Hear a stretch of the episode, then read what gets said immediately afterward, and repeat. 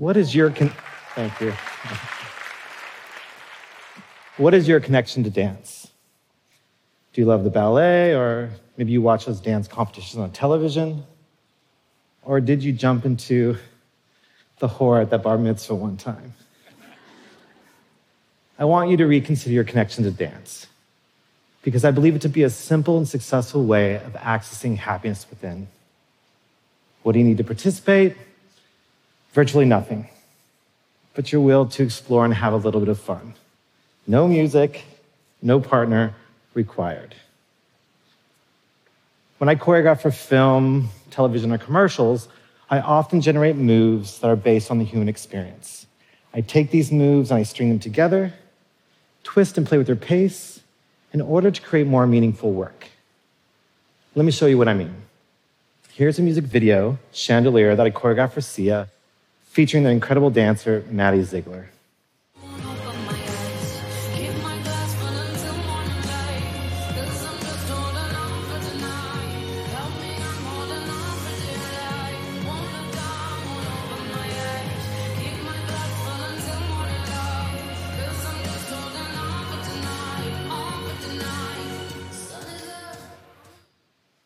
Now, let's play the video one more time.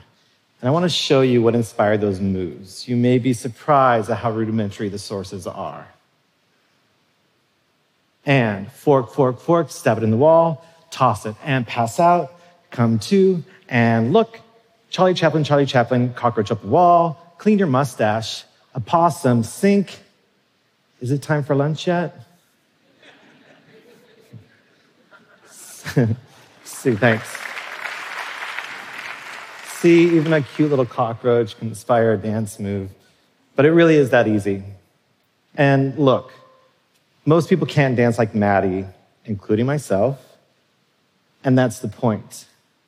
We all have our own beautiful ways of moving, and this is worth celebrating.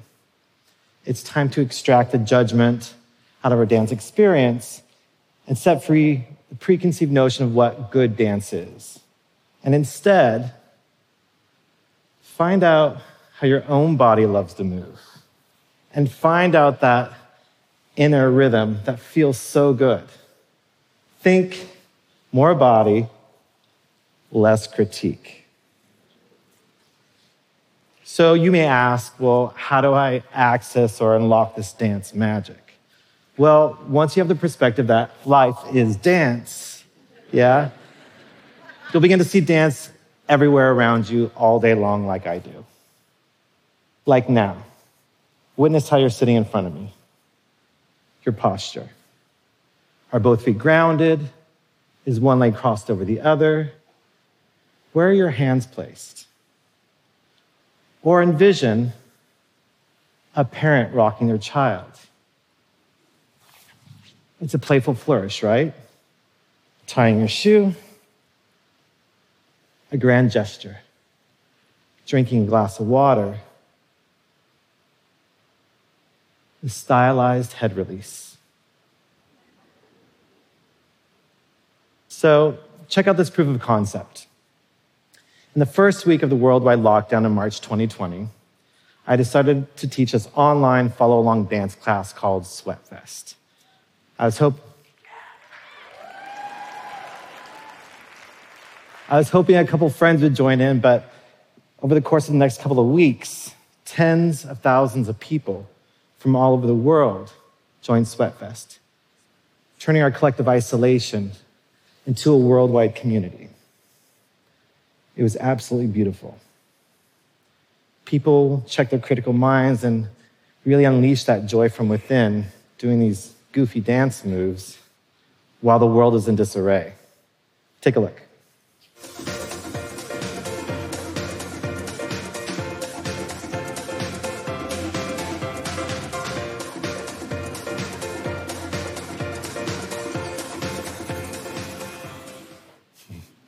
Who would have guessed that moves like the Pretty Pony and the Bob Ross would be so life changing?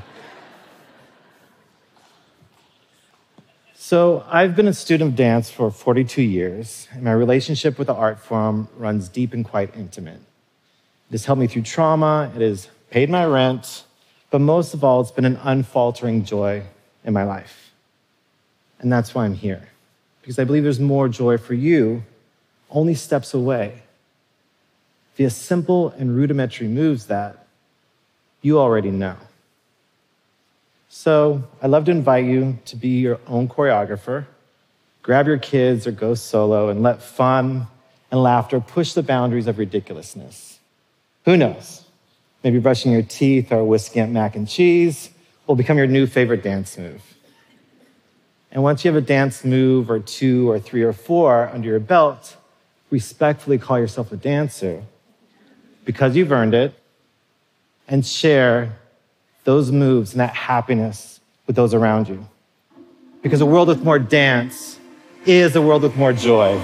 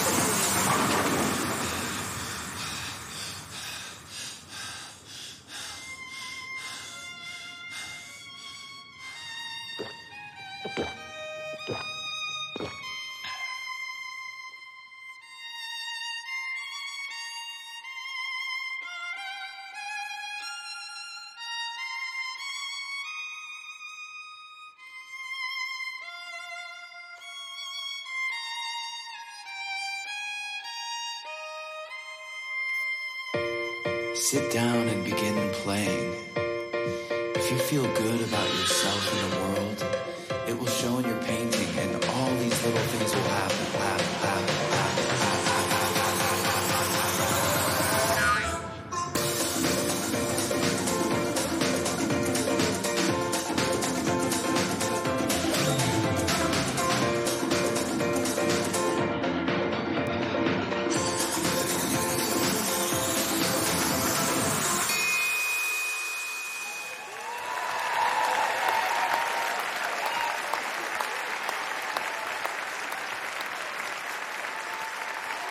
Thank you.